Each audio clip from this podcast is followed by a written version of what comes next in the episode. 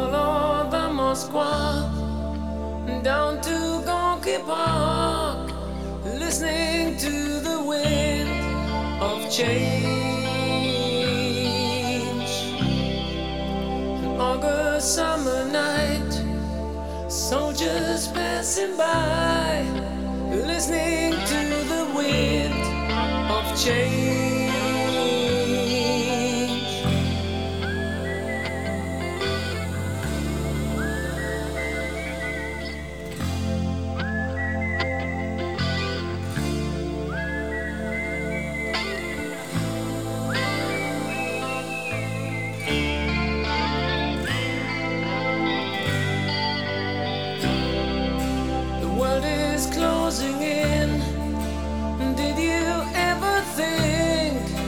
that we could be so close, like brown.